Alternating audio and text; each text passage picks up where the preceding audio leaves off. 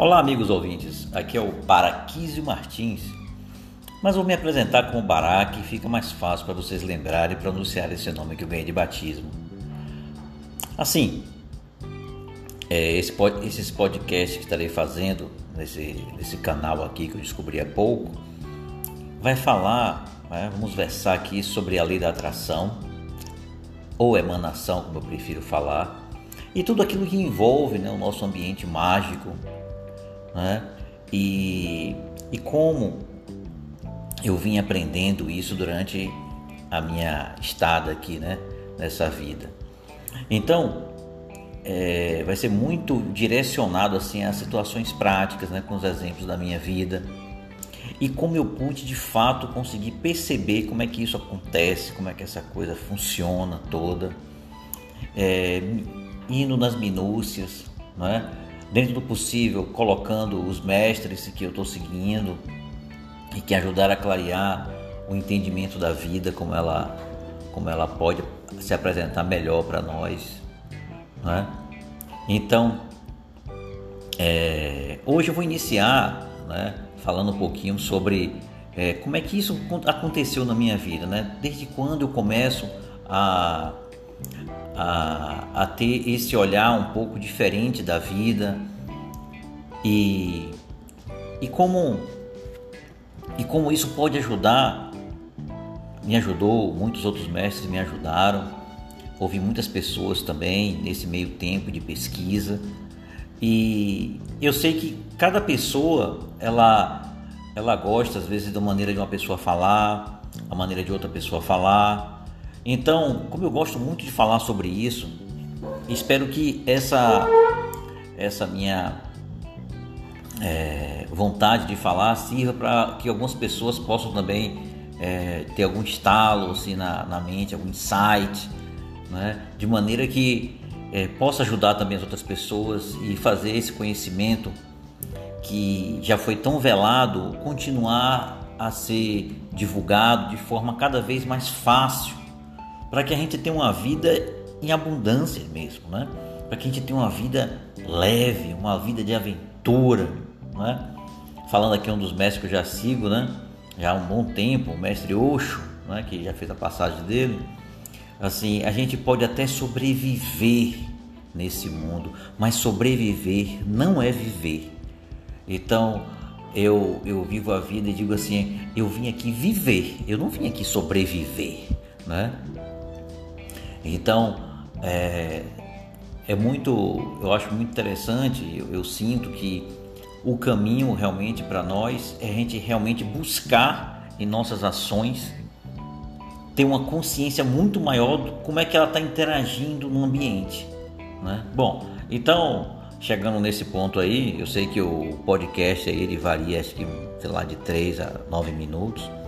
E vou contar, vou começar a contar essa historinha aqui, né? Desde muito cedo, na minha, na minha infância para adolescência, eu questiono um pouco assim essa realidade.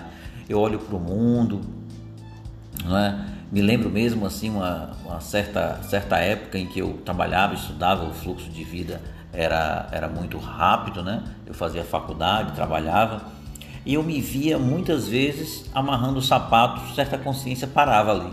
Aí eu passava o final de semana, encontrava a namorada, fazia provas, estudava, trabalhava e quando eu parava para calçar o sapato é como se eu fizesse um loop.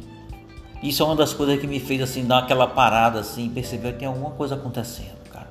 Tem alguma coisa aí.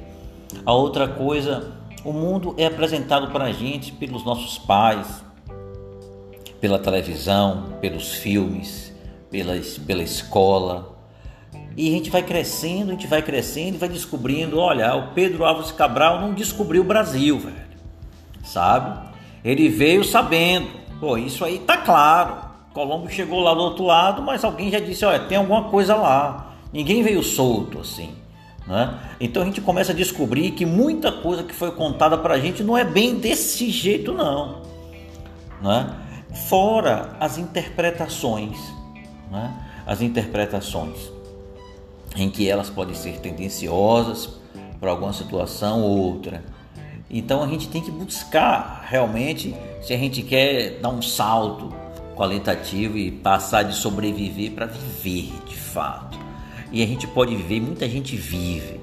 É interessante que numa crise dessa que passamos hoje, né, e as crises no, no, no mundo são cíclicas, mas uma crise como essa, com tantas mortes, é uma crise realmente emblemática, histórica, que muita gente realmente fez a passagem, né?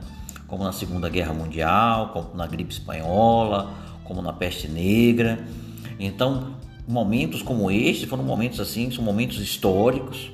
Mesmo assim, nessas crises, pessoas é,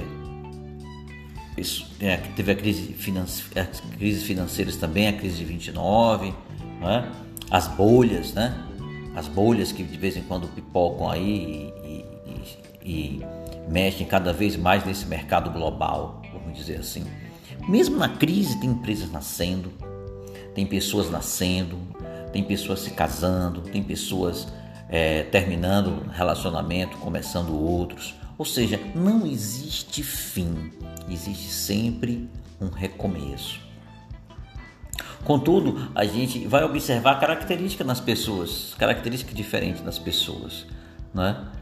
E pesquisar dia como é que essa coisa funciona, foi toda essa até eu encontrar a lei da atração com uns 30 anos mais ou menos, eu vim estudando muita coisa antes, né? Então, eu olhava a realidade e eu ficava achando aquela parede imensa, né? Eu, eu fui de escola técnica, né? Movimento estudantil, tal. E eu, e, e, eu comecei a observar todo aquele sistema que é falado, que é isso, que é aquilo, né? Então você vai se colocando cada vez mais, vai criando um mundo, vai criando um mundo, criando um mundo, criando um mundo que é um mundo seu. E é de muitas pessoas também mas não significa que ele é rígido dessa forma né? e que não tem jeito para você fazer nada. Na verdade, é muito colocado para a gente em que o mundo é de uma forma em que você não pode fazer nada em relação a ele. Então, eu estou aqui para dizer para vocês que você pode fazer em relação ao seu mundo, sim. Foi nos dado uma, um, um poder mas ele foi explicado muito pouco, que eles chamam de livre-arbítrio, né? Mas o livre-arbítrio ainda ele é, ele é muito pouco explicado, a abrangência, né? A gente vai encontrar em muitas culturas outras, outros nomes para essa mesma força, um pouco mais explicado de uma forma ou outra, mas assim trazendo de uma maneira mais é, mais pronta, né? A, a ideia a ideia é dizer assim, sim, e aí como é que eu faço, né? Como é que eu faço? Eu vim numa família que minha mãe é, é, católica e meu pai era espírita, mas nenhum dos dois eram praticantes, na verdade. Então a gente tinha alguns conceitos soltos, né? E isso é muito interessante no Brasil que a gente vive, porque é uma diversidade muito grande de religiões, de culturas, de você pode cada vez mais você pode acessar muitas outras coisas. Então, isso é possível, inclusive, hoje eu falando um pouco mais desses segredos que vão aparecer aqui. Então, nas próximas, nos próximos podcasts que eu vou estar colocando, né, eu vou trazer é, cada momento em que quando, quando eu começo a perceber e que você começa a perceber como é que você faz a coisa acontecer, né? como é que essa magia que ensinaram pra gente lá na infância, nos contos de fada, que o mundo era mágico e a gente vai crescendo e depois diz: não, o mundo não é mais mágico, não. O mundo é mágico, nós somos seres mágicos. Ok? Nos próximos, para não me alongar muito isso daqui, a gente vai continuar. Grande abraço e um prazer estar aqui com vocês.